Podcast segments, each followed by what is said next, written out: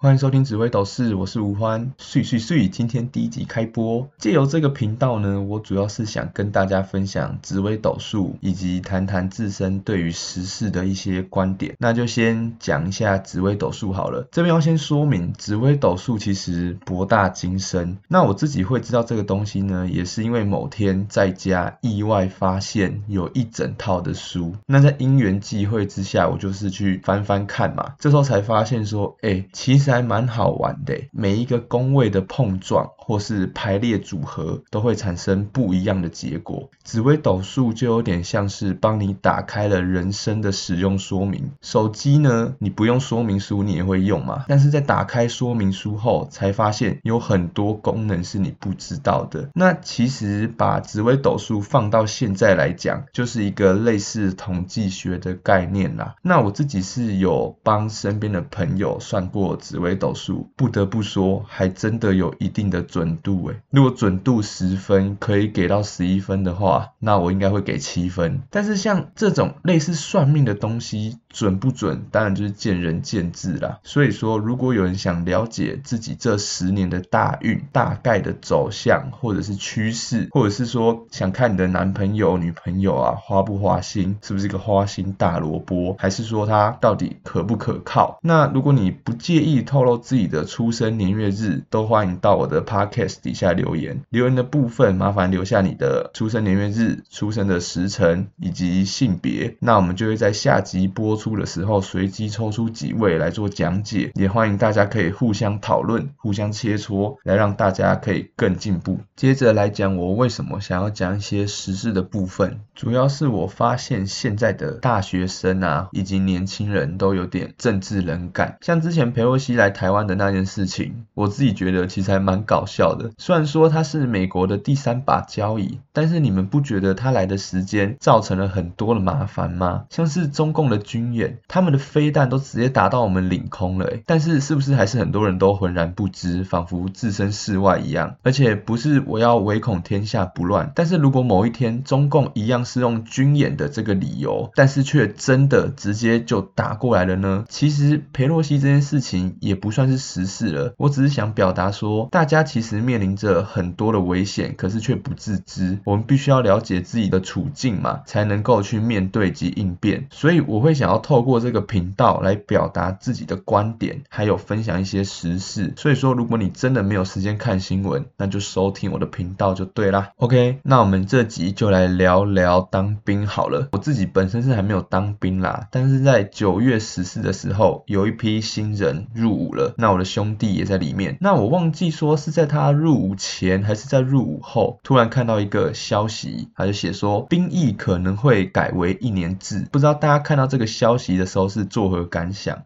不管你是庆幸自己已经当完的也好，或者是已经认命的了也好，但是大家有想过这个消息的背后是不是在告诉大家发动战争的机会越来越高了呢？不然你原本四个月当的好好的，为什么突然要改成一年制？是不是其实另有蹊跷？哎，这个我觉得是大家可以再多多留意一下的。再来，假设真的要打仗好了，训练一年其实也是不够的啊！你要嘛就是直接。回到我爸的那个年代，入一特、入二特，抽到两年直接爽死，抽到三年直接签下去，直接当四年半，没办法嘛，就大家选的政府啊。所以说，如果真的要打仗的话，我也就是只能奉陪到底，来了啦，就直接输赢了啦，啊，没在怕的啦。为了我们的百姓嘛，大家都尽一份力。但是现在面临一些问题，就是说台湾买了很多武器，但是操作的人员真的够吗？不是说一个人背五六百把。枪就可以射比较多人呢，一把枪射十个，一个人背五把可以射五十个，不是这样吗？所以在这种缺兵的情况下，女生也要注意，不要觉得说不关自己的事，未来你们也是有可能要从军的。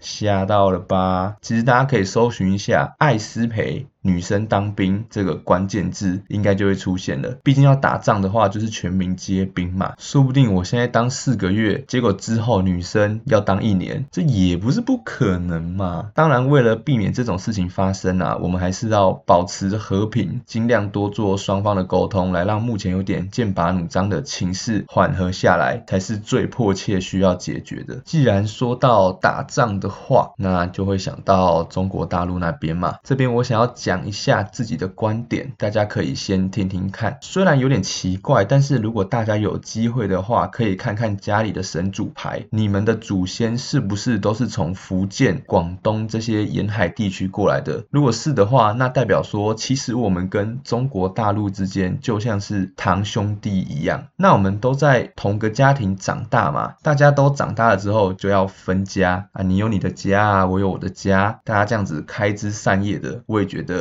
非常的合理。而且之前大家都过得安居乐业的，歌舞升平，这样不是很好吗？但是怎么现在搞到说美国开始介入了这件事情，就有点像是有一个外人来介入了我们家，让我们之间有点同事超哥啊，兄弟戏强的感觉，大家开始会紧张了，好像随时要开战一样。这样的话，一定会有很多人说美国人是在帮我们啊，他们是好人，是正义的一方。但是你是真的这样想吗？还是大家都这样说，所以你才这样子觉得呢？那这边我一样要分享一些我看到的事情。首先，美国很喜欢叫我们买武器。之前有一篇报道就说，美国希望我们台湾购买他们的鱼叉飞弹。好，那我们台湾就想说，美国大哥嘛，好，就算我们可能用不到，我们还是要停一下啊。然后我们就买三十二组还是三十四组，有点忘记了。结果嘞，美国说什么？美国说不行。一次就是要买一百组，哈，这什么意思？你拜托我跟你买，结果还强制我要买几组，而且硬要卖我们飞弹，不就像是收了我们的钱，还要我们去打仗的意思吗？那我这边再补充一点，鱼叉飞弹是他妈的五十年前的武器耶，你们觉得这样合理吗？那接着继续讲，美国现在是保持着一中政策，我们先不管说未来台湾政策法会改成怎么样，但是目前美国就是采用一中政策。所谓的一中政策，就是说呢，美国认为我们。跟中国大陆还是一个国家。我们假设真的发动了战争的话，我们是属于内战。我们是一个国嘛，所以我们发动战争是内战。美国基本上是没办法插手介入我们的战争的。而且美国到底会不会派兵呢？目前的说法也是很含糊不定。你们真的觉得美国人会为了我们抛头颅洒热血吗？我自己是觉得还有待商榷啦。但是也许美国还是有给我们很多有利的条件，是我没有。看到的。那当然，也许还有更多的事情或是内幕是我们不晓得的。听完这两件事情之后，大家的想法是如何？是好是坏，大家就自行判断。那小弟我自己也是才疏学浅，以上都是我所看到的。那欢迎大家来跟我分享，或是诉说你自己的想法。因为我个人是很喜欢听别人的意见，再进行讨论的。因为我觉得说人不能待在自己的一个回声室里面，